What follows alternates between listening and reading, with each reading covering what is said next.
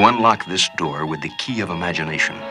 Beyond it is another dimension a dimension of sound, a dimension of sight, a dimension of mind. You're moving into a land of both shadow and substance, of things and ideas. You've just crossed over into the cultural reset. Olá pessoal, sejam muito bem-vindos a mais um episódio do Cultural Reset. Espero que vocês estejam bem, espero que esteja todo mundo tranquilo, todo mundo muito calmo, todo mundo vivendo uma paz e uma serenidade maravilhosa, sem nenhuma discussão, sem se envolver em briga de internet. Porque eu não tô me estressado, cansado, isso tudo por causa de quê? Big Brother. E é por isso que é o tema do nosso episódio de hoje. É impossível, no momento que a gente está vivendo, de pandemia, que a gente tem que ficar dentro de casa o tempo inteiro, a gente não está atento ao que está passando na, na televisão. Ano passado, quando a pandemia estourou, o Big Brother 20 ele tava, né, no ar é, e acabou virando um fenômeno, né? A audiência estourava o tempo inteiro, ia nas alturas, teve paredão de mais de um bilhão de votos, né? Foi uma das edições mais emblemáticas de todas. E isso acaba sendo né, causado por causa da pandemia. A gente, né, dentro de casa, sem ter o que assistir, sem ter o que ver, a gente se conecta com o Big Brother. Mas comigo é uma coisa muito mais antiga. Porque, como eu já havia falado com vocês no episódio anterior, eu sou uma pessoa que eu adoro reality show. Então, Big Brother pra mim é uma coisa que eu assisto desde que eu era pequeno. Eu lembro de eu pequenininho assistindo BBB 7, chorando com a Siri sendo eliminada pelo alemão. Inclusive, Siri vai estar no limite. Assistam, que no limite é muito bom. É. Então, tipo, é uma coisa que pra mim é muito, tipo, coisa de infância mesmo. É, eu assisto Big Brother há muito, muito tempo. E eu nunca tive nenhum problema em falar isso. É, antigamente era muito cool, né? Falar que, nossa, você assiste Big Brother. Eu assisto coisas muito mais interessantes e muito mais cultas que me trazem um conhecimento muito melhor. Ah, que isso? Eu, hein? Querendo fazer esse papelzinho cult essa hora. Eu sempre gostei de Big Brother, sempre falei, nossa, gosto muito de Big Brother. Hum, era criticado por amigos de, de escola, por família, tia. Nossa, assiste essa bobeira, gente ganhando um milhão e meio para ficar em piscina e comendo e bebendo. Assisto! Te me dá um milhão e meio pra eu ficar trancado numa casa com 20 pessoas que eu não conheço, brigando, se estapeando, comendo pra caralho, é, fazendo prova, me divertindo. Vou, com certeza! Qual o problema? Nunca tive esse problema de, ah, perdendo seu tempo assistindo reality que é, a pessoa tá ganhando dinheiro e você não tá ganhando nada. E daí, não tô ganhando nada, você também não tá ganhando nada, você tá falando mal dos outros não tá ganhando nada ainda, é amargurado. Porra. Mas é isso. É essa introdução maravilhosa, né? De uma pessoa que está já no limite da sua sanidade com esse Big Brother 21. E vou chamar vocês nesse episódio apenas de Cactus e Vigorete. Porque são as duas torcidas mais emblemáticas dessa edição. Tem outras? Tem, claro. A gente tem as estrelas que é da Camila. Adoro Camila. Se a Juliette não tivesse nessa final e o Gil tivesse, né? Queria que o prêmio fosse para ele ou pra Camila. Camila torcida pra Camila desde, desde o comecinho do programa. Tô muito feliz de ver ela na final. Queria, né, o Gil na final com o Fiuk, mas não, não deu certo. É... Não, com o Fiuk não, pelo amor de Deus. É... é... no lugar do Fiuk né, queria o Gil, né, no lugar do Fiuk, junto com o Juliette, a Mila, mas não deu certo, é a vida. É, então tem a torcida dela, tem a torcida do João, que né, se chamam de Mundinhos, a da Carla, que era Borboletas, eu lembro. É, tem o do Fiuk, que eu não sei muito bem o que é, mas deve ser alguma coisa que você acha em Fumódromo.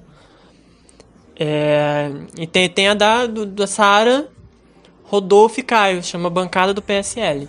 Então, muitas torcidas, mas as mais emblemáticas são os cactos e os vigoretes, né, os vigorentos. E foi, né, um embate nesse último paredão dos dois. Inclusive, esse episódio era para ser uma conversa. Eu e uma amiga minha da faculdade, Letícia. Um beijo, Letícia. Falei com ela que eu ia falar dela nesse episódio porque ela me ajudou muito a construir o episódio, com as pesquisas e etc. E ela ia participar junto comigo, mas por ser Vigorete, ela está de luto. Ela não tá bem, chorou muito já.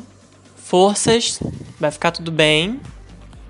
E se ele não tivesse entregado a porra da prova pro Fiuk, não ia ter nada disso acontecendo.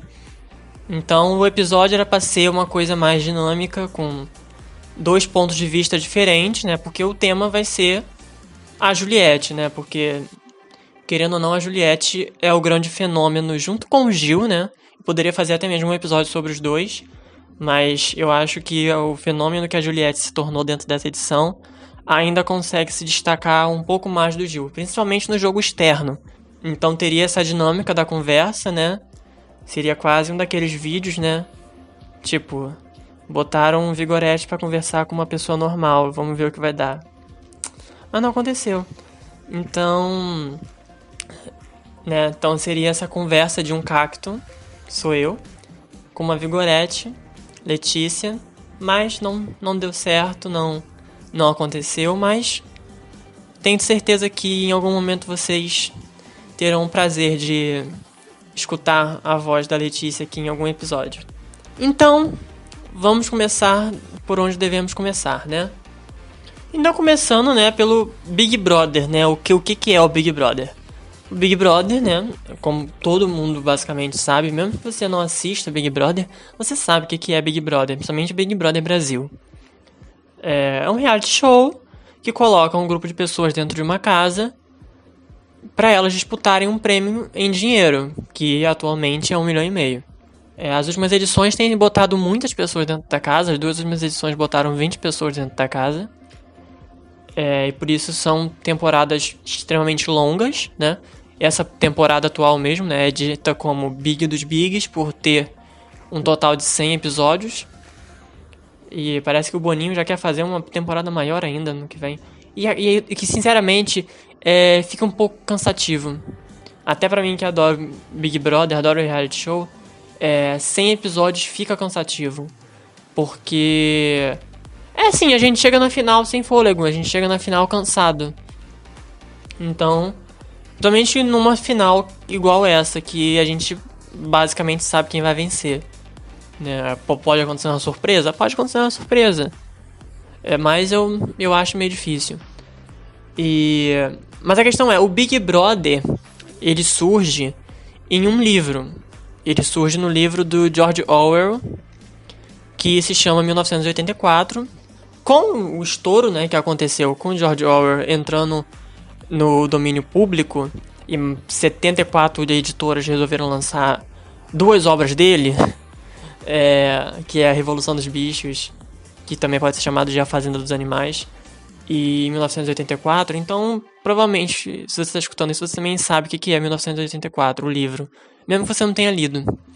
É, e ele é um livro, né, numa espécie de distopia com um, um sistema ditatorial e etc., onde consistia com as pessoas sendo observadas por câmeras o tempo inteiro.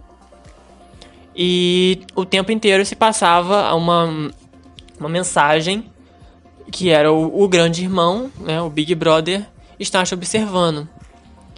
E, e tem essa toda essa questão, essa figura, né, que impõe essa coisa do medo, vamos dizer assim, é, por essa coisa mesmo do Big Brother, sabe? Essa coisa do grande irmão, irmão mais velho. Sabe? Que você, como uma coisa, uma pessoa menor, você se vê obrigado a respeitar por ser, né? Que obriga você a respeitar na base da autoridade, né? Então, o nome Big Brother, ele vem daí. Ele vem desse livro. Né? O livro foi lançado, basicamente, eu acho que antes da gente entrar nos anos 50, se eu não me engano. Aí acontece, né, essa coisa do Big Brother surgir, né? Então tudo começa e aí depois cada país vai fazendo a sua própria versão de Big Brother. E a gente chega na nossa versão, na versão brasileira de Big Brother, Big Brother Brasil. Que é uma coisa que as pessoas não entendem. BBB é só o nosso, porque tem o Brasil no final. Eu já vi muita gente falando, ah, o BBB da Itália, o BBB do Canadá. Sendo que, tipo, não, não, não tem um terceiro B, porque o terceiro B é do nosso país, é do Brasil. Mas as pessoas estão tão acostumadas aqui no Brasil a falar BBB que sai automaticamente, né? Então, acontece. É... E aí o Big Brother Brasil, ele surge, como muita gente, até mesmo eu, quando eu era mais novo, por o Big Brother basicamente seguir os anos que a gente tá, né? Tipo, esse ano é 2021, a gente teve o Big Brother Brasil 21. É... O Big Brother não estreou em 2001, o Big Brother estreou em 2002. Então a primeira edição do Big Brother ela surge em 2002 e no mesmo ano tem uma segunda edição. Então imagina o inferno que seria hoje duas edições do Big Brother no mesmo ano. A gente se estapeia, a gente se xinga, é, desfaz a amizade em Facebook por causa de uma edição de 100 dias. Imagina se fosse duas edições. A gente já tá morto. Então o Big Brother ele começa em 2002 e aí vai, né, continuando a cada ano uma nova edição. E o Big Brother se torna, basicamente, um dos maiores reality shows do Brasil. É uma coisa que todo mundo sabe, todo mundo conhece. É... E as pessoas criam uma expectativa pro Big Brother, né? Tanto que o Big Brother 21 foi muito esperado, principalmente depois do sucesso do Big Brother 20, que teve aquela junção de famosos com desconhecidos e que o Boninho resolveu repetir a fórmula esse ano. Não sei se ele vai repetir a fórmula no ano, no ano que vem, porque não deu muito certo pros camarotes desse ano. Tudo bem que tem dois camarotes na final, mas querendo ou não, ambos pararam meio de paraquedas. A Camila, não falo tanto porque pelo menos a Camila fez, né, tem, tinha uma aliança com uma favorita do jogo. A Camila se posicionou em alguns momentos do jogo, apesar dela ter passado boa parte sendo planta. Mas eu acho que a Camila tem uma trajetória boa. Claro, se a gente fosse botar numa balança, né? De quem joga mais, quem faz isso melhor, quem venceu mais provas. Sendo que o Big Brother não é isso. Big Brother não é programa de quem vence mais provas. Big Brother não é programa de quem é, arruma mais briga. Big Brother é um jogo de convivência. É um jogo que você tem que saber lidar com as pessoas. E é isso que importa. E claro, você pode ter um jogo interno merda. Você pode ter ido para diversos paredões, você pode ser excluído pela casa inteira. Que se você conquistar o público, o teu jogo vai ser bom. Não adianta nada você gastar saliva falando: "Nossa, essa pessoa ganhou, mas o jogo dela foi horrível". Tá, ela tá com um milhão e meio no bolso porque o público decidiu. E você faz parte do público. Se você não concorda, você vota contra essa pessoa. O Big Brother é um dos. Tanto que tem nas, nas edições é, de outros países, em algumas delas, não tem voto popular. As pessoas dentro da casa que decidem quem é eliminado, quem volta, quem sai, quem o, cara, o caralho é quatro, sabe? E aqui no Brasil não, aqui no Brasil a gente tem a, a maioria do Big Brother ele tem essa, essa, influência do público, óbvio, porque o público tem que decidir também. É, mas o Big Brother aqui do Brasil ele é totalmente controlado pelo público. Às vezes o público erra, sim, às vezes o público erra, mas é a decisão do público, é a decisão da maioria, é o que a gente chama de democracia. Infelizmente o atual presidente se elegeu de forma democrática. Então, pra gente ver, né? nem sempre o público faz escolhas certas. Mas então, é... e aí é essa questão, é... a gente tem o poder de decidir. Você ficar reclamando na internet não vai adiantar nada. Mesmo que a narrativa do outro da, da outra pessoa, do outro jogador que está contra o seu favorito não te agrade, você ficar falando na internet isso não vai adiantar. Você tem que ir, entrar no site lá de votação, votar para a pessoa que você não gosta sair. É assim que acontece. Então, depois de anos e anos e anos, né, de edições de Big Brother, edições emblemáticas, com campeões memoráveis, com pessoas que não venceram e mesmo assim foram memoráveis dentro do jogo. É, o Gil mesmo, na minha opinião, e eu acho que na opinião de quase todo mundo, é um personagem emblemático que vai ser extremamente lembrado por muitos e muitos e muitos anos, sempre que se falar de BBB, principalmente de BBB 21. Então eu acho que muitas vezes é aquela coisa do você não ganhou o prêmio, você não ganhou prêmio um milhão e meio, mas você ganhou o público. E eu acho que essa é uma das maiores vitórias que você pode ter. Estou aqui defendendo o Gil para não me atacarem só porque eu sou cacto. Vão falar que, ah, você tá com a Juliette, você vai falar só bem dela. Não, gente, eu não tenho nada contra o Gil. É, inclusive, como eu já falei, eu sofri com o G3 no começo, o surto coletivo que foi o G3. É, eu, eu, eu, eu, suava frio nas, nas formações de paredão, com medo dos três irem juntos pro, pro, pro paredão. Mas desde o começo, a minha torcida principal foi a Juliette. É, e eu vou falar um pouco mais disso depois, quando eu começar a abordar a trajetória da Juliette dentro do programa. Então, com tantos anos de Big Brother, certas coisas vão saturar, certas coisas vão já estar na lábia do público e não vai colar mais. É, então são narrativas que acontecem o tempo inteiro, às vezes funcionam, às vezes não. Por exemplo, a narrativa de casal. A gente já viu em inúmeras edições. E hoje em dia a narrativa de casal é uma das últimas que chama a atenção realmente do público. A gente tira pelos últimos casais que teve né, no Big Brother. BBB 20, a gente teve Guilherme e Gabi, que foi um relacionamento extremamente tóxico. A gente tem é, Marcela e Daniel, que eu prefiro não comentar. Um vexame, uma coisa horrível de se ver. Esse ano a gente teve três casais. Podemos chamar Thaís e Fiuk de casal? Talvez. Mas é, nenhum casal, por exemplo, nessa edição conquistou o público. Arthur e Carla foram odiados. Mais a Carla do que o Arthur, que engraçado, né? A mulher sempre levando mais culpa. Inclusive, Carla saiu muito antes do Arthur. E eu ainda tive que ver gente defendendo o Arthur. Seria uma noção da raiva que eu passei. É, então, é, essa narrativa de casal é uma coisa que a gente percebe que já não tá mais colando. É, é muito. É, era uma coisa que vendia bastante há muito tempo atrás. A gente tem Alemão e Siri, que se tornou um trisal, né? Porque tinha Fanny também. E o Alemão venceu.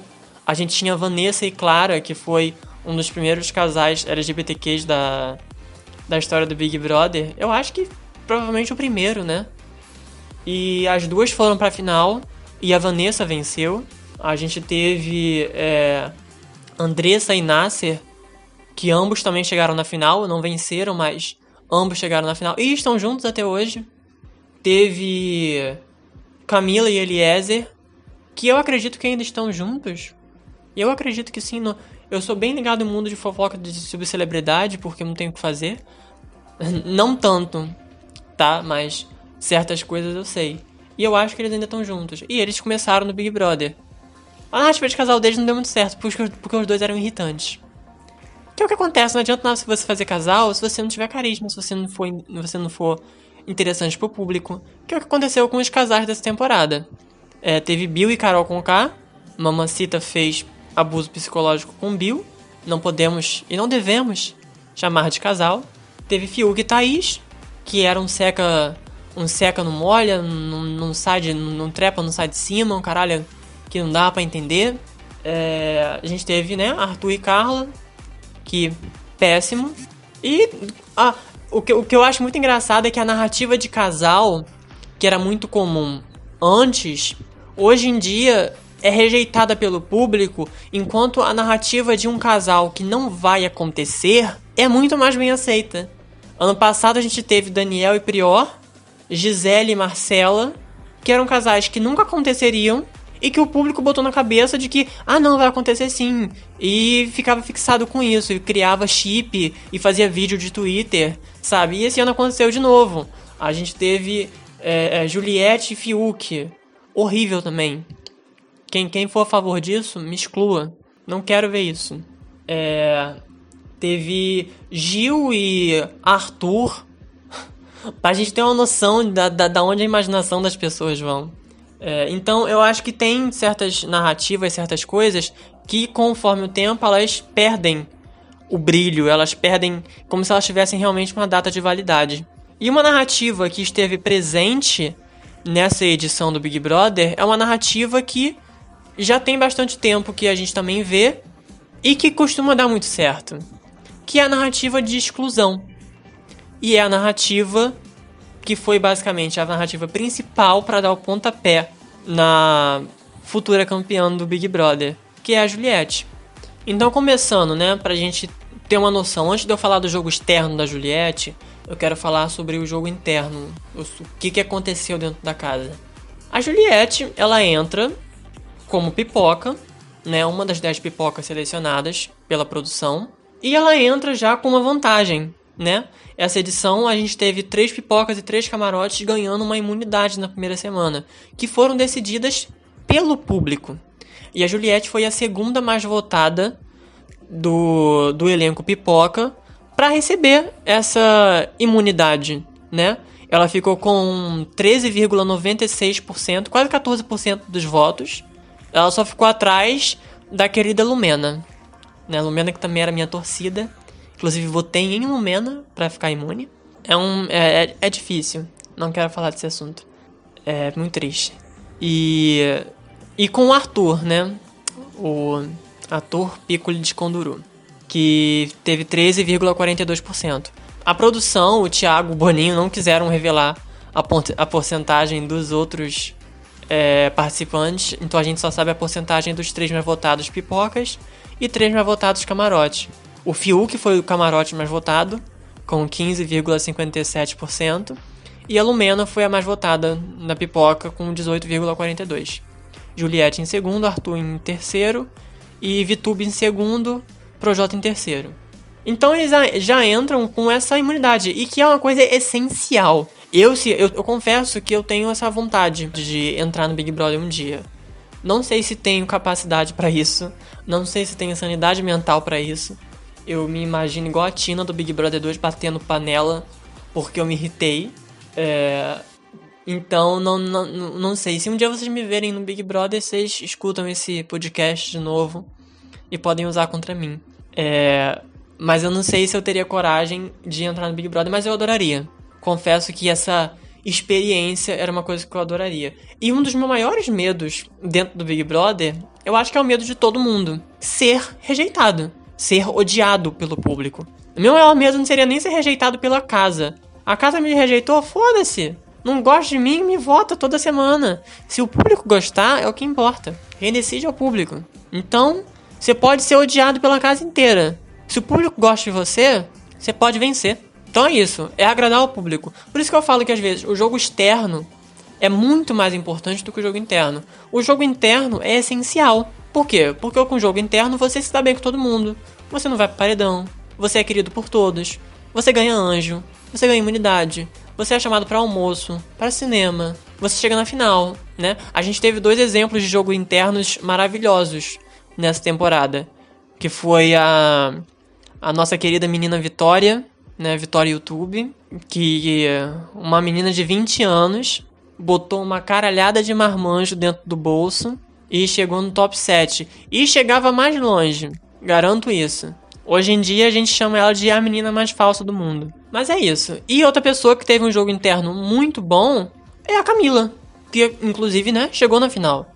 A Camila foi para chegou na final tendo passado por três paredões. Todos os três paredões foram os últimos paredões da edição. Ela foi pro paredão do top 6, do top 5 e do top 4.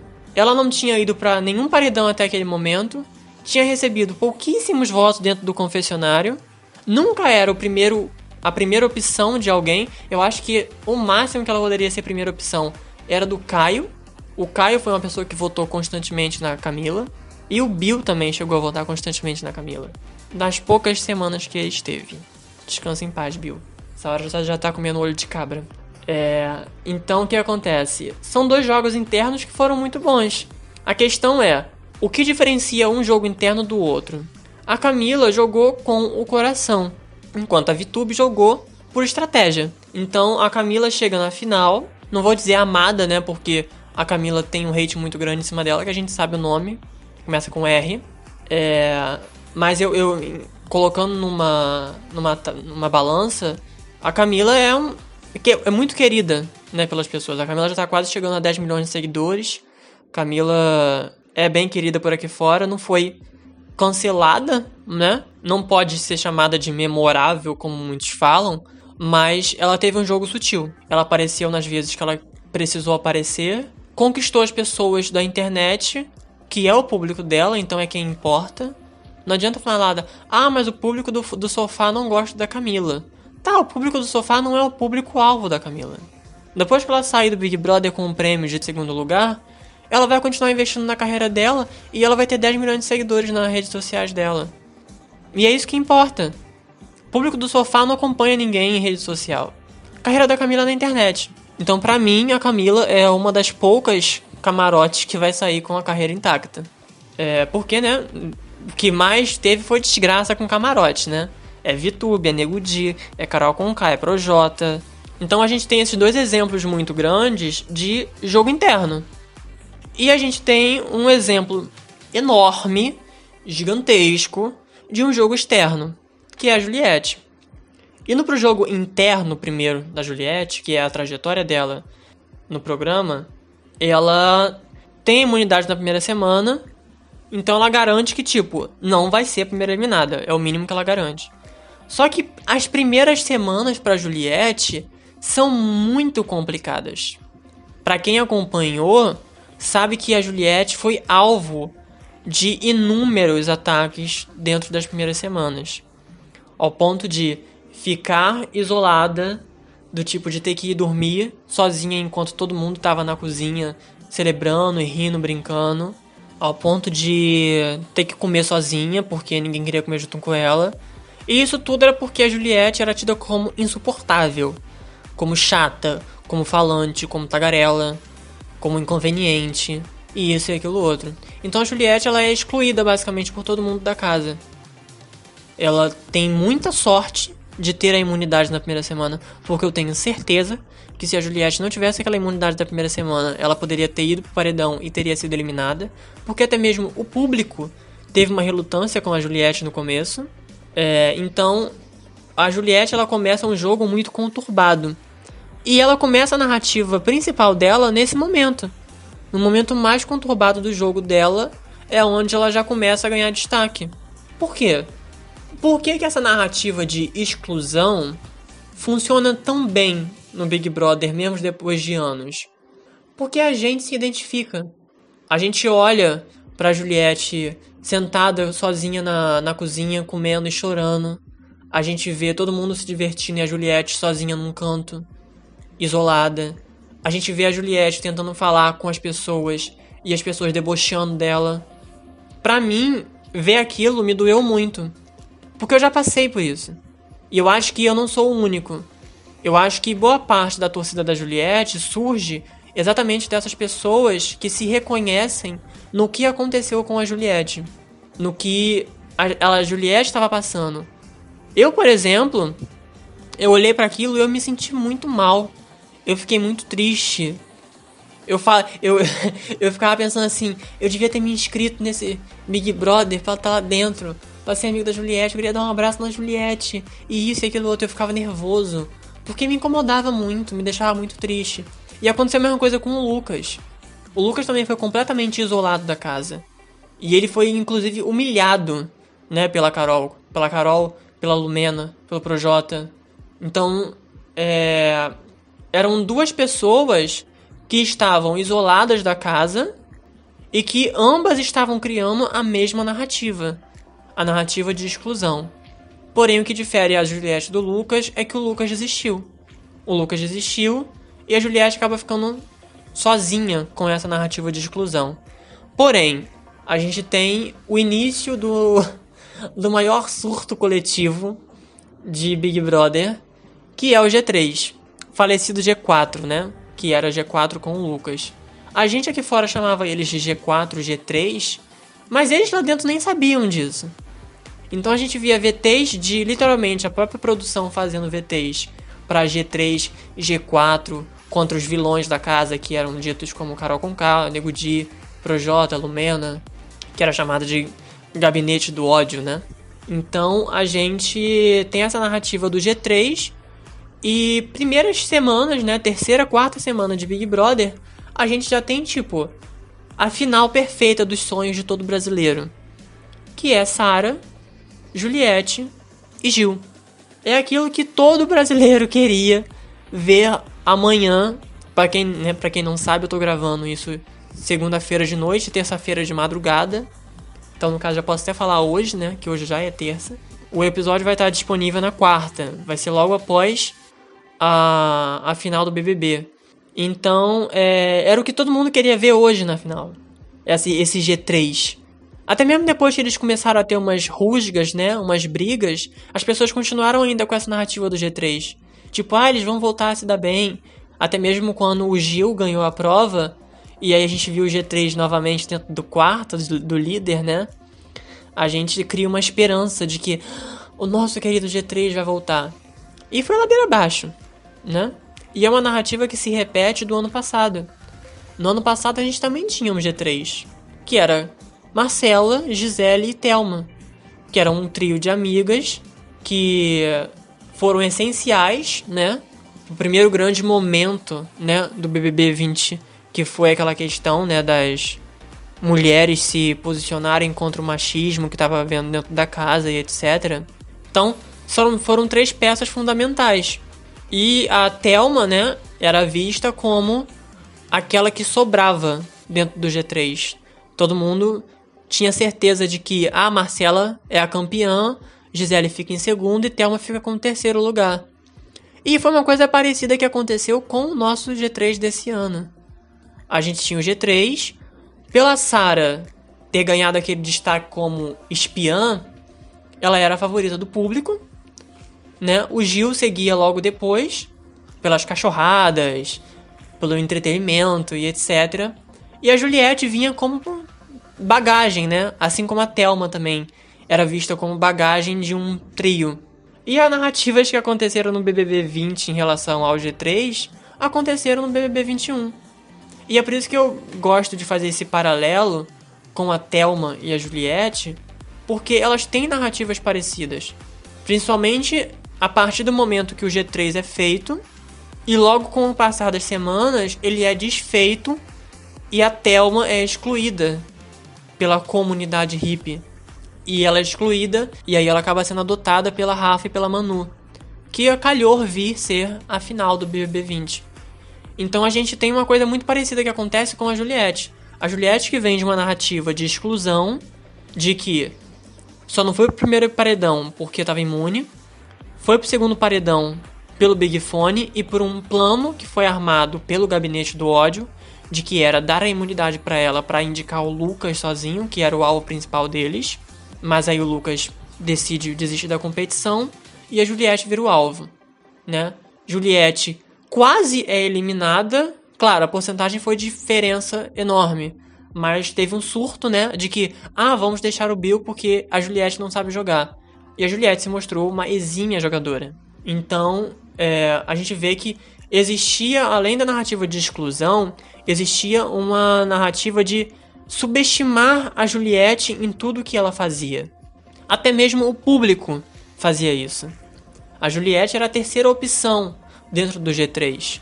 Tanto que na época que começaram os boatos de que poderia acontecer um paredão entre o G3, o que eu mais via era pessoas falando: "Bom, eu voto na Juliette para sair".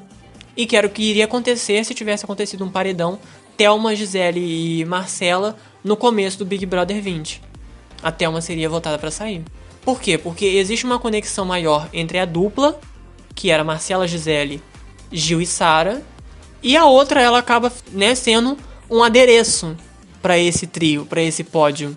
Então, a narrativa da Juliette e da Thelma me parecem muito semelhantes exatamente por causa disso. A Juliette, ela é largada, depois que o G3 tem a ascensão deles, Sara ganha líder, indica Carol com K, Nego Di já foi eliminado, batemos recorde de rejeição e não sei mais o que. Sara e Gilberto começam a se aproximar de Fiuk, Caio e Rodolfo e excluem a Juliette. E aí começa: Ah, eu gosto muito da Juliette, mas ela não sabe jogar. Ah, eu gosto muito da Juliette, mas ela tem uma visão ruim de jogo. Ah, mas eu gosto muito da Juliette, porém ela abre a boca muito. Ah, eu gosto muito da Juliette, porém ela, é quer ser amiga de todo mundo. Isso eram coisas que saíam da própria boca dos aliados da Juliette, Gil e Sara. Então, a narrativa de exclusão que a Juliette teve no começo, que era com a casa inteira, ela muda pra narrativa do G3, um grupo inabalável que vai chegar na final, e volta para uma narrativa de exclusão, porque ela é completamente excluída desse trio. Ela se torna uma personagem solo, que apesar de tudo, não larga essas pessoas que ela chamava de aliado, apesar de ter total consciência de que eles já não tinham ela como prioridade. Ela teve chances de votar no Gil, na Sara, até mesmo puxar o Gil diretamente, e ela nunca fez isso. Por quê? Porque também existia um carinho, principalmente do Gil com a Juliette. A Sarah não tinha esse carinho tão grande, apesar de que muita gente achava isso. Principalmente, né, pelo surto de chip completamente é, sem sentido que era Sariette, né? Então a gente tem muito essa coisa do o G3 ruiu. O que, que vai acontecer agora? acontece basicamente o que aconteceu com a Thelma. Ela se junta com duas pessoas que acolhem ela de uma forma muito melhor do que os antigos aliados dela. E essas pessoas, no caso da Juliette, eram João e Camila. Então, João, Camila e Juliette começa a ser o novo G3. Porque nesse momento da competição a gente vê o Gil como uma pessoa extremamente falsa e caricata e forçada principalmente depois da volta da Carla do Paredão Falso, que foi um dos motivos pelo qual o G3 ruiu. A Carla Dias foi uma peça principal para o G3 ruir, né? Porque a Juliette confiava na, na, Carla, a Juliette acreditava no que a Carla falava, e a Sarah e o Gil não. Então, a gente tem esse desmoronamento do G3. Carla volta do paredão falso, Juliette se prova certa dentro da, do que ela pensava dentro do jogo. Gil e Sara entram em pânico.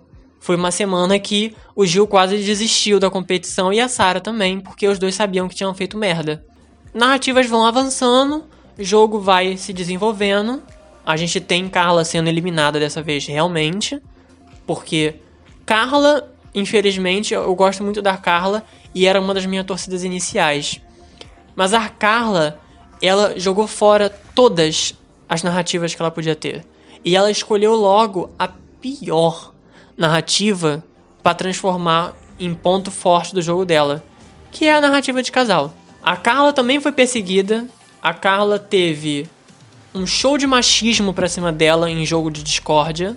A Carla foi intensamente atacada por boa parte da casa. E por incrível que pareça, ela não aproveitou isso de maneira alguma. Ela só sabia ficar naquela coisa do Ah, eu te perdoo. Ah, eu sei que você não fez por mal. Abre o olho, repensa. Né? E aí o público, né, cansou disso. Então, a gente continua tendo essas reviravoltas no jogo, né? Ah, a pessoa que foi pro paredão falso acabou sendo eliminada de novo. O que que tá acontecendo? E como, né, o Big Brother adora uns plot twists, né? A gente tem a traição do Rodolfo e do Caio pra com a Sara e o Gil. E, e, é uma coisa muito engraçada, né? Porque querendo ou não, é.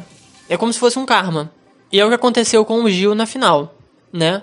A, a Sara troca a Juliette, que era uma amiga de verdade, era uma pessoa fiel a ela dentro do jogo, pelo Bastiões, né? E foi apunhalada nas costas por eles. Inclusive, ela foi votada por eles num ao vivo, numa votação aberta. Foi contra um deles e a Juliette pro paredão e foi eliminada. Com quase 80% dos votos, se eu não me engano. E aconteceu quase a mesma coisa com o Gil. O Gil bota o Fiuk num pedestal, inclusive falando várias vezes que estava tirando a Juliette do, do pódio dele para colocar o Fiuk. E aí ele perde a última prova pro Fiuk. O Fiuk tá na final e ele morreu no top 4 né? Como muita gente gosta de falar, né, que a Juliette não é relevante para o jogo, porque ela não é uma boa jogadora e ela só deu sorte por causa do jogo externo. É... Se o Gil fosse tão bom em jogo interno, ele estaria na final. Então, eu acho que são coisas que se deve pensar. E aí, Sara eliminada, a gente tem realmente o fim do G3. Depois que a Sarah é eliminada, o Gil volta correndo pra Juliette. E aí a gente tem essas, essas últimas semanas de Big Brother, né? A gente tem VTube passando a perna em todo mundo. A gente tem Arthur ganhando uma popularidade que vem completamente do nada. Fiuk se ia escorando no Gil e sendo arrastado até a final. A gente tem o um momento de coragem, que para mim é um dos pontos altos desse Big Brother, que é o João enfrentando o Rodolfo de frente em relação ao ato de racismo que o Rodolfo fez. E infelizmente o João pagou por isso, né? Porque o público não está preparado para entender o que é racismo e pessoas brancas que assistem Big Brother acham que podem dizer o que é racismo e o que não é. E o João acaba sofrendo por isso. E é eliminado injustamente com uma, uma, uma porcentagem que não era necessária. E ainda por cima é eliminado num paredão contra o Arthur. para ser pior ainda. Então, a gente chega na onde a gente tá, né? Essa fase final do Big Brother, que é com um top 3 que não é muito desejado pelas pessoas, porque não tem Gil, Hum, tem Fiuk, que ninguém realmente queria ver na final. E aí a gente vê Juliette consolidada como campeã do Big Brother Brasil. Dentro do programa, ela foi fundamental em certas decisões que ocorreram. E é o que eu falo, assim como a Camila, a Juliette ela teve um jogo sutil. Eu acho que as pessoas elas estão acostumadas em considerar pessoas bons jogadores ou como viveu o Big Brother ao limite, aquelas pessoas que brigam o tempo inteiro, aquelas pessoas que é, ficam na festa até o último minuto, as pessoas que venceram provas. E, e isso não é uma coisa necessária. Você não precisa brigar com todo mundo para poder ser alguém dentro do Big Brother. A Thelma mesmo, a Thelma venceu o Big Brother muita gente chamando ela de planta, porque falam, ah, mas a Thelma não teve é, nenhum momento relevante. A Thelma brigou com o Lucas naquela, na, naquela armadilha que ele fez de estalecas, que ele deu zero estalecas quando ele estava na xepa. A Thelma foi uma das únicas a peitar ele e bater de frente com ele. A Thelma peitava a Fly o tempo inteiro. Existiu uma rivalidade das duas muito grande. Foi uma das narrativas da Thelma. E é por isso que eu falo, a narrativa da, da Juliette se assemelha muito a Thelma, porque apesar de não ter sido entretenimento ao limite e holofotes em cima dela o tempo inteiro, como aconteceu com o Gil, não é por isso que a Juliette deva perder o Big Brother.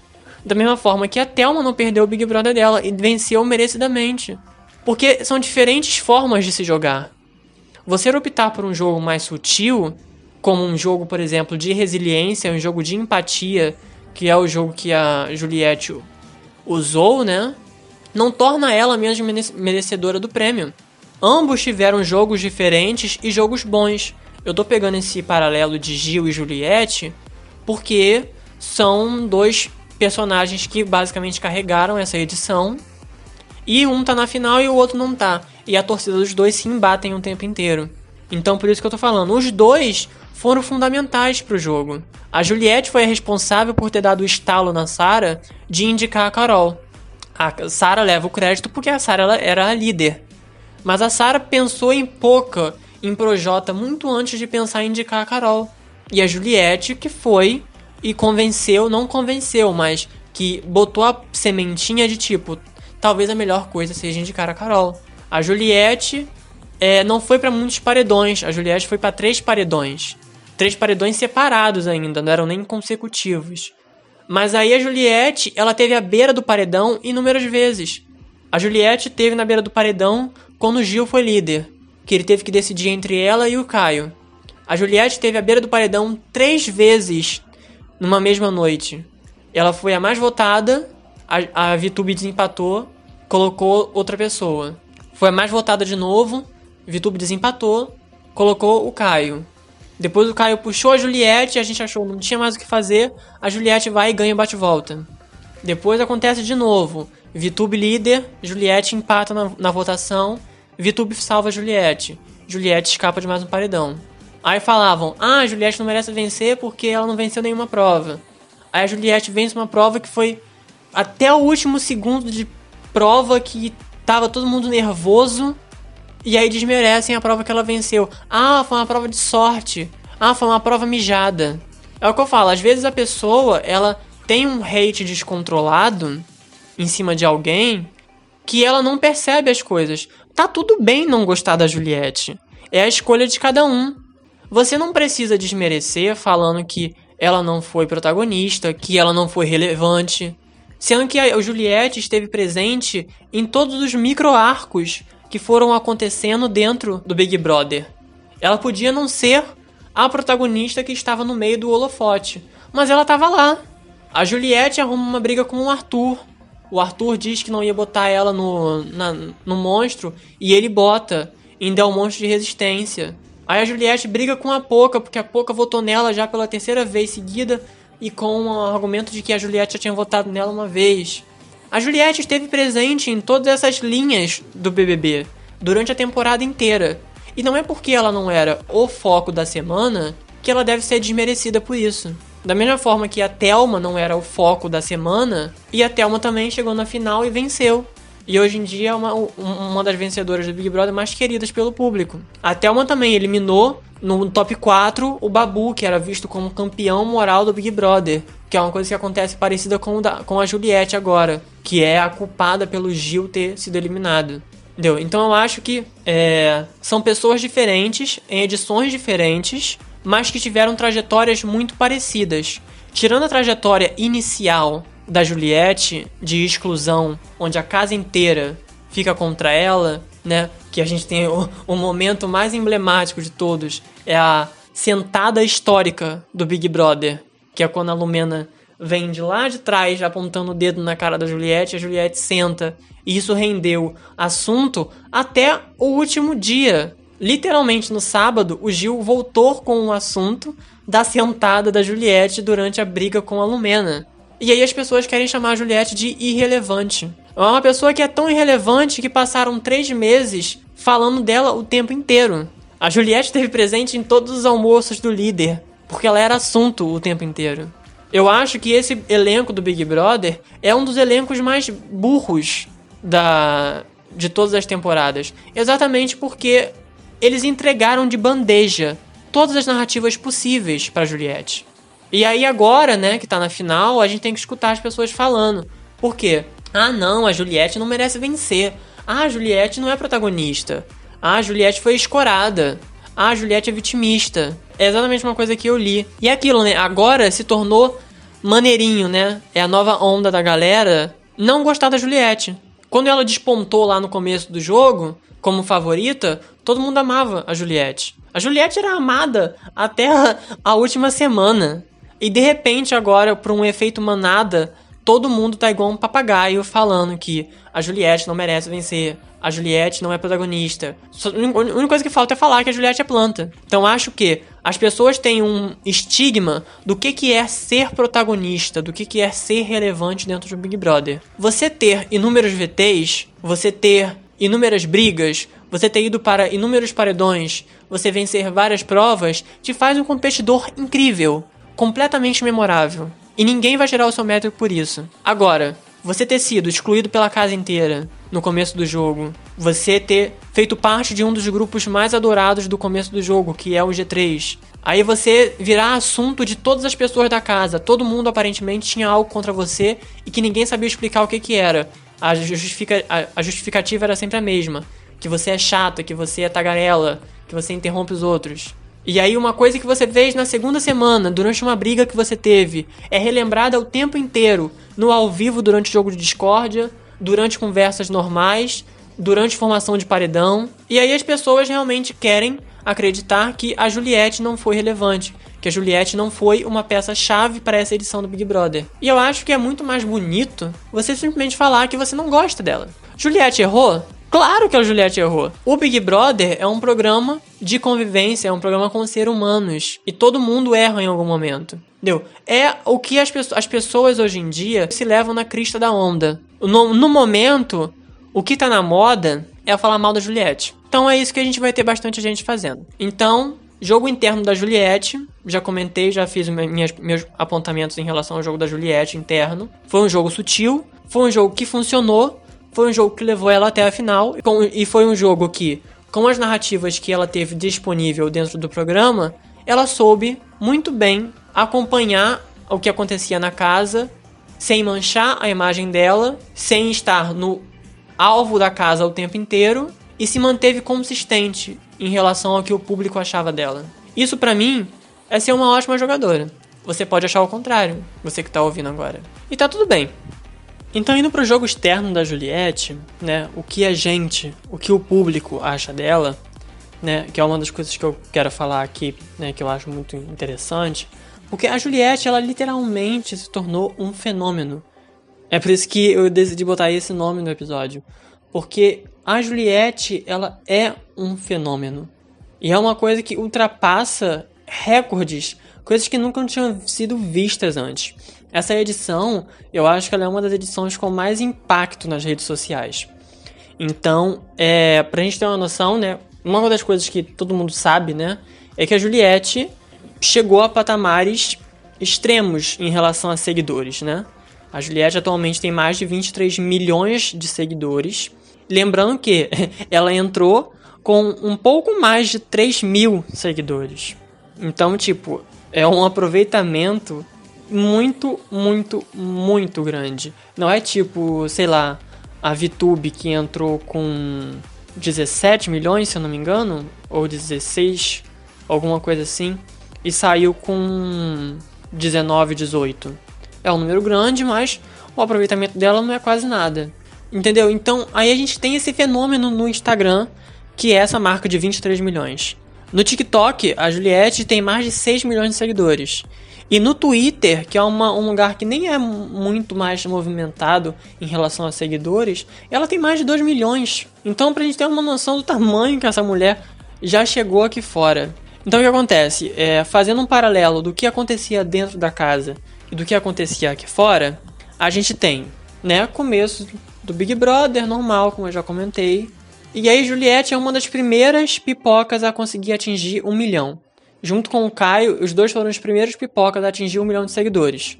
Foi se passando o tempo, Juliette foi crescendo. Crescendo, crescendo, crescendo. Juntou com o G3, Sara e Gil começou a crescer também. Os três protagonistas do Big Brother. Cresciam, cresciam, cresciam. Sara chegou a quase 9 milhões, Gil chegou a quase 8 milhões Juliette já estava ultrapassando 10 milhões. E aí, depois que o G3 desfez, Juliette continua crescendo, crescendo e Gil e Sara vão caindo. Caindo, caindo. Sara é eliminada, Sara é eliminada com mais ou menos 7 milhões e poucos de seguidores. Juliette continua crescendo. E Gil começa a crescer junto com ela. Agora, nessa última semana, o Gil sai do Big Brother com quase 10 milhões. Agora ele já tá com mais de 11 milhões. Eu fico muito feliz por essa esse boom que tá tendo do Gil, porque ele merece demais. E a Juliette, na, na, na mesma, no mesmo dia que o Gil, isso se eu não me engano foi no último sábado, no mesmo dia que o Gil atinge 9 milhões, a Juliette atinge 23 milhões. Pra gente ter uma noção, a Juliette no momento é a segunda ex-BBB mais seguida da história. Mais de 150 pessoas já participaram pelo Big Brother. E a Juliette já tá com mais de 23 milhões. Ela já ultrapassou Grazi Massafera, do BBB 5, lá atrás, que hoje em dia é uma das maiores atrizes A-list da Globo. A única pessoa que falta ela ultrapassar é a Sabrina Sato, que tem 29 milhões, se eu não me engano, um pouco mais de 29 milhões. Ano passado a gente viu esse boom nas redes sociais. Esse ano foi muito ampliado. Ano passado a Marcela, em duas semanas de jogo, tinha conseguido 2 milhões de seguidores. Todo mundo já via ela como uma deusa dentro da casa. Entraram informações externas. Tanto que a Thelma, quando saiu, a Thelma tinha 6 milhões de seguidores. E a Thelma, tem, infelizmente, está empacada basicamente até hoje nesses 6 milhões. Que eu acho que a Thelma merecia muito, muito mais. A Manu saiu, né, da, da final das três. A Manu saiu como a mais seguida, com 12 milhões, se eu não me engano. 12 ou 13 milhões. E a Rafa veio logo depois da Manu com 11, 12 milhões. E nessa final a gente tem Juliette com 23 milhões de seguidores, Camila quase atingindo 10, 10 milhões, e Fiuk com um pouco mais de 4 milhões. Então a gente vê como é, esse impacto da Juliette nas redes sociais é muito grande. E aí você pensa, o, o que, que, é de tão interessante na Juliette? O que, que tem de tão importante na Juliette? Além dessa desse reconhecimento que o público teve com ela, com as narrativas de exclusão e do quanto ela sofreu dentro da casa, a gente tem uma coisa que é muito simples, chamada marketing. Um bom marketing é literalmente a alma do negócio. Então, da mesma forma que no ano passado a Manu Gavassi deixou mais de 150 vídeos gravados para todas as possíveis coisas que aconteceriam com ela dentro da casa: anjo, líder, paredão, briga, cancelamento, tudo que poderia acontecer com a Manu Gavassi, ela deixou pelo menos um vídeo pronto para cada uma dessas situações. E isso é o que eu falo de planejamento. Por exemplo, a Juliette, ela tem uma equipe muito grande agora, mas ela não pagou por ninguém nessa equipe. A equipe começa com uma amiga dela, que gerenciava as redes sociais, e o que tem nisso tudo? Essa amiga dela namora um publicitário e ele ajudou ela e a Juliette a construírem um pouco do feed da Juliette, né? De como seria a identidade visual da Juliette. E a identidade visual da Juliette é algo muito marcante. A gente tem o cacto, que é a, a marca da torcida e que é uma coisa que a Juliette adora. A gente tem as flores, a gente tem os milhões, né, os milhos, para representar cada milhão que ela conseguia no, no Instagram. A gente tem o chapéu típico nordestino, entendeu? Então a Juliette se preparou então a Juliette, ela tem uma preocupação com o visual, ela tem uma preocupação estética. Então ela cria essa identidade visual para ela com umas cores alaranjadas, vermelhas, verde, amarelo. Então ela trabalha essa, essa imagem dela em cima disso. E isso foi algo essencial para que as pessoas gostassem. Porque ao mesmo tempo que ela rendia bastante na casa, ela dava coisas para as amigas dela e para que se tornou a equipe dela trabalhar, né? Porque teve participantes que não davam muito conteúdo, né? Tem, por exemplo, aquela, aquele tweet da, da do, do, ADM da Poca, com a Poca comendo um creme cracker e tipo, ah, a bichinha adora comer um creme cracker. E era isso que eles tinham que fazer, tinham que tirar leite de pedra. E é igual acontece com a, com a, a conta do Fiuk, né? O Fiuk foi escorado em pessoas para conseguir chegar na final. Então ele não tem momentos marcantes, além do meme dele estar tá morto, além do meme dele fumar e do, do pulo na piscina que ele deu com o Gil. Tirando isso, Fiuk é completamente relevante para tanto para a narrativa do jogo dentro como aqui fora. Então, a equipe da Juliette, né, que conforme o tempo foi passando, a Juliette foi crescendo, eles foram aumentando, e são todos amigos de amigos dela que se mobilizaram para poder ajudar. Algumas pessoas que são contratadas, tipo é, Tipo o ADM, do, o ADM do Twitter, por exemplo, que não é uma pessoa que ela conhece, que é apenas uma pessoa que foi contratada para poder. E essa contratação não é nenhum dinheiro que está saindo da Juliette, sim dos próprios amigos dela, que se juntaram para poder pagar certas pessoas que ficaram com cargos específicos. Né? Então a gente tem esse boom, principalmente no Instagram dela. E provavelmente quando você estiver escutando esse podcast, o número de seguidores dela já aumentou. Então, no momento ainda está na faixa dos 23. Talvez quando você escutar esse podcast já esteja chegando já a 24 ou algo do tipo. Então a gente tem todo o processo da Juliette dentro da casa. E a equipe dela sabia trabalhar com isso aqui fora. Então, por exemplo, no começo que a gente tem a exclusão da Juliette, a gente tem aquela coisa do acolhimento que a Juliette teve aqui fora. Que foi o que fez muitas pessoas gostarem dela. Então a gente viu hashtag sendo subido em Twitter, hashtag calma Juliette, Força, Juliette, estamos com você, Juliette. Coisas que ela não vai ver, que ela tá presa, ela tá trancada sem contato externo. Mas que pra torcida isso engaja e é importante. E por isso que a Juliette conseguiu tanta, tanta, tanta gente do lado dela. E além disso, a Juliette ela não gera um impacto só nas plataformas de redes sociais. Ela causa um impacto também muito grande em outras plataformas como plataformas de áudio. E não inteiramente para ela, porque ela não é cantora, né? Apesar de ela cantar muito bem. É, mas todas as músicas que a Juliette cantou durante o Big Brother, ou que ela falava que eram músicas favoritas dela, imediatamente começaram a subir nos, no, nos charts. Então, tipo, música do Chico César. Foram músicas que foram entrando nos virais do Spotify, que foram entrando no top 10, porque a Juliette engajava isso é o, é, o, é o literal poder de influenciar. O que é ser um digital influencer? A Juliette conseguiu ser um digital influencer dentro da casa, sem nem conseguir administrar as próprias redes sociais. E isso tudo pelo impacto que ela causava no público. Então, ela foi responsável por levar músicas que às vezes não eram tão conhecidas pelo público, principalmente músicas brasileiras. Uma coisa que eu acho muito bonito na Juliette é que ela tem um conhecimento muito grande da nossa música brasileira. E não só das músicas de mainstream, sabe?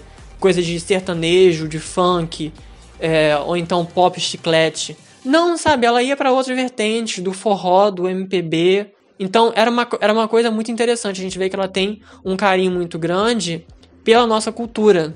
E isso ela deixou claro durante toda a trajetória dela. Ela sempre reafirmando as origens dela, reafirmando a identidade dela de que ela é uma mulher paraibana, uma mulher nordestina, que não tinha vergonha de falar isso. Então, conforme os dias vão passando, a Juliette vai causando cada vez mais impacto.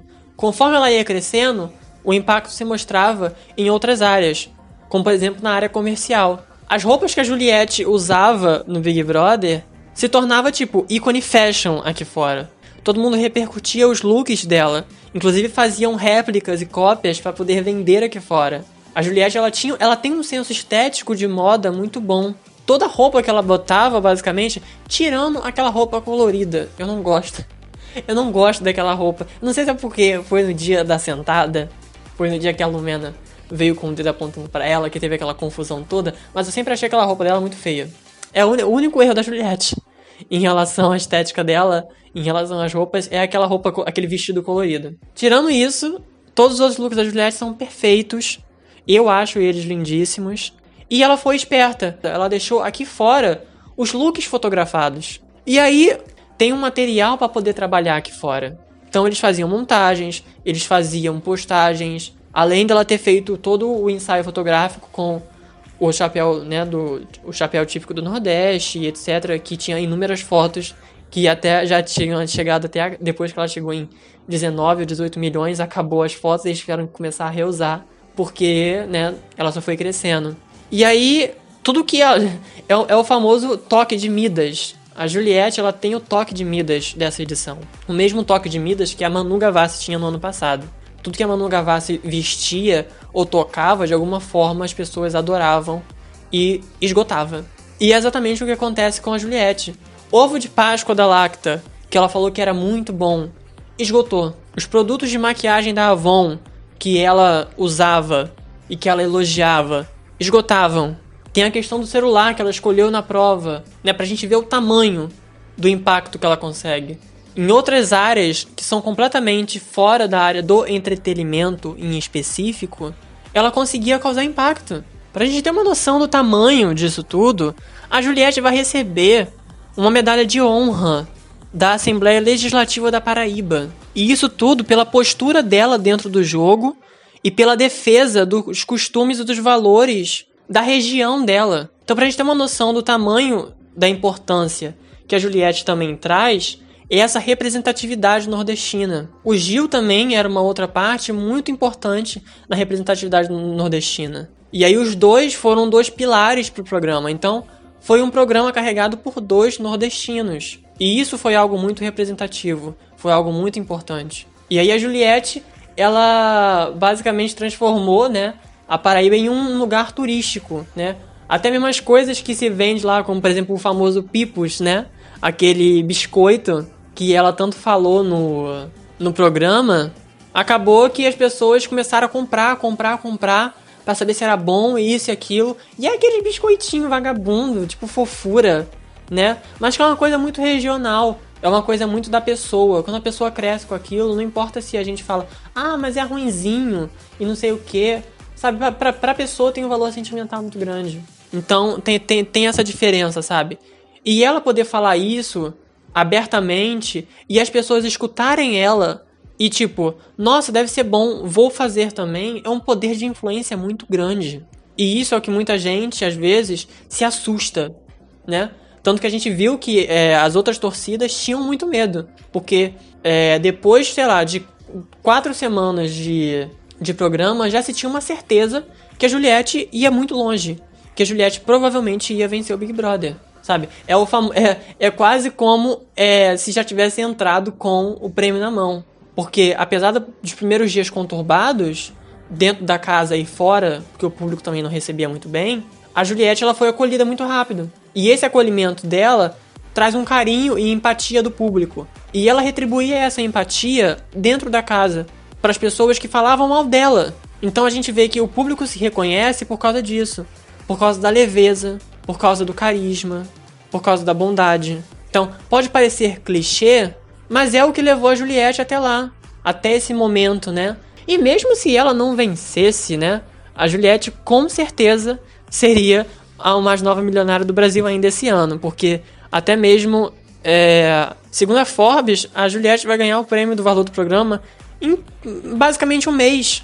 A gente tem uma noção, todas as marcas querem ter a Juliette. As marcas competem, tem inúmeras, tem inúmeras marcas querendo que a Juliette assine contrato de exclusividade com ele. Por quê? A Juliette é basicamente uma mina de ouro para esse mercado capitalista que a gente vive. Porque tudo que ela toca, as pessoas vão querer ter também. Então, é, eu acredito, pelo que ela mostra né, dentro da casa, eu acredito que ela vai ter muita postura e muita cabeça para poder pensar nisso tudo.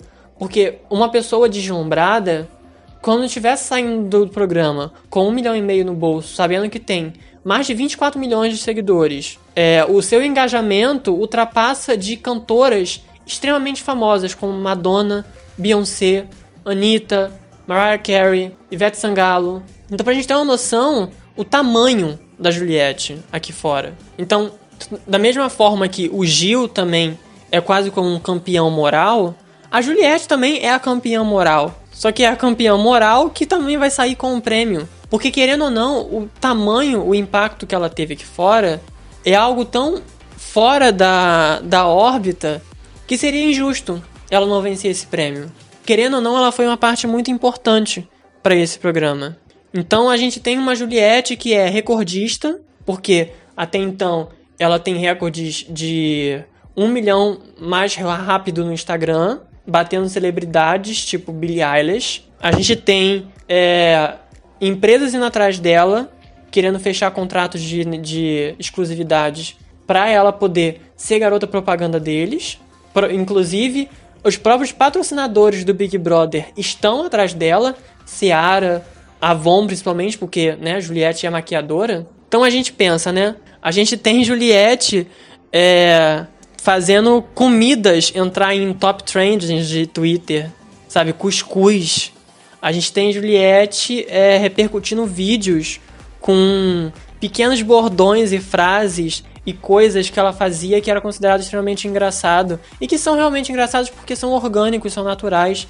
Você não vê que tem uma forçação de barra ali. E tudo que é muito orgânico, tudo que é muito natural, aos olhos do público, é, mu é muito bem-vindo. Então a Juliette, ela é engraçada, ela tem um carisma muito grande. E aí ela tem isso que ela conquista o público. Ela tem a narrativa do jogo voltada para ela. Ela teve participando do jogo o tempo inteiro ali dentro das narrativas da casa, porque toda narrativa apontava para ela. Em jogo de discórdia, todo mundo queria ir para cima dela porque era o alvo mais fácil. Então a gente vê que é uma pessoa que não teve um bom jogo interno de relações, porque querendo ou não, a Juliette raramente era prioridade de alguém, mas de alguma forma ela também não era prioridade de voto, então ela ficava naquele meio termo. Ela foi sutil e certeira em todos os momentos que ela precisava agir e conseguiu chegar na final passando por três paredões só. Não teve porcentagens significantes em nenhum deles, a não ser o primeiro, que ela conseguiu, se eu não me engano, um pouco mais de 30% dos votos. E é basicamente uma campeã declarada. Por causa também do jogo externo dela. De como ela lidava com o público, de como ela conversou com o público e como o público se conectou com ela. E claro, num marketing muito pesado, com uma equipe muito boa, que soube direcionar os momentos certos para Juliette. Então, mesmo que lá dentro ela não tivesse muita certeza do que ela estava fazendo, aqui fora a gente tinha certeza. É igual, por exemplo, naquele momento em que o dedo duro aponta e aí a Juliette tem que escolher alguém e ela duas vezes ela vai certeira. Ela revela o voto do Nego Di na segunda semana, que era na Carla, e ela revela o voto da Sara, que foi exatamente nela. Então a gente tem uma noção. É um jogo interno e externo que conversa um com o outro. A Juliette estava sendo lá dentro escorraçada, esculhambada, aqui fora tinha gente acolhendo ela. A Juliette cantava lá dentro músicas de outros artistas, fazia eles decolar, E aqui fora, outros artistas criavam músicas para ela. Tem inúmeros funks, tem inúmeras músicas. Carlinhos Brown lançou uma música recentemente sobre a Juliette. O Dennis DJ fez remixes com a Juliette, sabe? Então, são coisas que você dá e você recebe de volta. E é essa conversa com o público que a Juliette tinha e que ninguém até agora consegue entender como essa conversa foi tão certeira a ponto de que a Juliette fazia certas coisas que ninguém esperava e de alguma forma ela conseguia atender aquilo que o público queria, ajudando a Sara a decidir aí na Carol, que era o que todo mundo queria, revelando o voto da Sara nela, afrontando a Carol com K o tempo inteiro, não dando bola para Fiuk e Arthur, por mais que ela tinha uma brincadeira muito forte com eles, ela nunca se rendeu a tentar fazer um casal. E o Fiuk perseguiu ela nessas últimas semanas. Então ela esteve concentrada, ela foi ali dentro atrás de uma coisa, ela foi ali dentro atrás do prêmio. E é para isso que as pessoas têm que entrar. E ela conseguiu o prêmio moral daqui de fora, de ter o carinho e o amor das pessoas. Então ela conseguiu o prêmio do programa, do jogo interno, e ela conseguiu o prêmio do jogo externo. Então as pessoas falam: "Ah, Juliette não é uma boa jogadora". Não é uma boa jogadora e conseguiu fazer com que todas as narrativas girassem em torno dela, conseguiu chegar na final sem passar por muitos percalços e vai sair amada. Vai sair querida pelo público. E até o que eu, que eu falo que às vezes foi até bom o Gil sair antes da final, porque agora ele tá tendo uma visibilidade muito boa para ele. Se ele tivesse saído na final como um possível segundo lugar, ele estaria sendo ofuscado. Então é muito legal ver como esses dois representantes do que, que foi e de como deveria se viver o Big Brother 21, tendo essa ascensão. Tanto o Gil como a Juliette são dois personagens incríveis desse Big Brother e que com certeza vão ser lembrados e são sim bastante memoráveis e foram sim relevantes tanto para o jogo externo como para o jogo interno. E eu tenho certeza que o Brasil mais queria no momento era estar tá tendo que votar entre Juliette e Gil nessa final, porque era o top 2 moral de basicamente o Brasil inteiro. Então é isso, eu acho que o BBB 21, ele foi um BBB morno. Ele foi um BBB marcado por coisas ruins no começo. A gente viu exclusão de pessoas, a gente viu problemas de aceitar a sexualidade de outras pessoas, a gente viu abuso psicológico, a gente viveu um começo de BBB muito pesado. Mas mesmo assim, eu acho que foi um BBB importante para a gente ter a visibilidade dessas figuras principalmente Gil e Juliette, que são duas pessoas que são marcantes e representam o que é viver um Big Brother. O Gil, né, com as cachorradas dele, com o entretenimento que ele gerava, com tudo que essa coisa de a gente que é do meio LGBTQ, a gente entende muito da onde vem a história do Gil. E é um lugar muito doloroso. Então ver alguém igual a ele se libertando, e podendo ser ele mesmo é algo muito bonito da gente ver. Então por isso que eu acho que o Gil, ele merecia muito essa final, sem dúvida alguma, mas ele é um dos melhores top 4 de todas as edições do Big Brother, sem dúvida nenhuma. E a, a minha menina Juliette, que eu desde o começo torci muito, cacto assumido, eu acompanhei essa trajetória da, da Juliette. E para mim diz muito para mim que me vi muito nela, é, é algo muito importante. Ela chegar na final, contrariando o que a maioria dos participantes achavam, que consideravam ela fraca, consideraram que ela tinha uma visão de jogo ruim, consideraram ela como uma pessoa que não tinha potencial. E eu acho que todo mundo em algum momento da nossa vida já foi subestimado por outras pessoas. Então ver a Juliette representando todas essas pessoas que foram excluídas, humilhadas, duvidaram da capacidade, é, ver ela conseguindo derrubar todo esse pessoal que ficou contra ela, chegar na final e vencer o prêmio, é algo que não tem palavras para descrever o quão é importante e quão é legal para ver como é que o jogo às vezes dá umas reviravoltas que muita gente nem espera, principalmente eles que estão lá dentro e não têm acesso às coisas que acontecem. Então, um, uma ode para Gil do Vigor e as cachorradas dele, um dos personagens mais divertidos e importantes do Big Brother 21. E uma ode pra Juliette, a menina do Nordeste, que quebrou recordes e que agora vai ser a mais nova milionária do Brasil. E assim como a playlist da Juliette bomba no Spotify e ela tem mais de 23 milhões de seguidores, você pode fazer a mesma coisa por mim.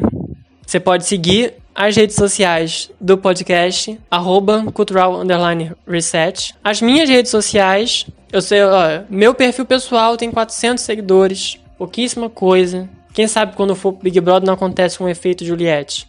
Ou então o efeito Kerline, primeiro eliminado. Pode acontecer. Então sigam também as minhas redes sociais, arroba dark underline Daniel 18. E é isso, eu espero que vocês tenham gostado desse episódio dedicado ao BBB. Eu acho que vai ser o episódio mais longo até agora, porque BBB é um assunto que eu gosto e que eu me envolvo. Eu choro, eu brigo, é, pode me chamar de maluco, não tem problema. Mas eu me vejo muito nessas pessoas que estão dentro do Big Brother. Gil e Juliette foram dois exemplos para mim. São duas pessoas que eu me vi muito neles e por isso que eu fico triste com o Gil não tendo chegado na final e fico muito feliz em ver que a Juliette vai levar esse prêmio para casa.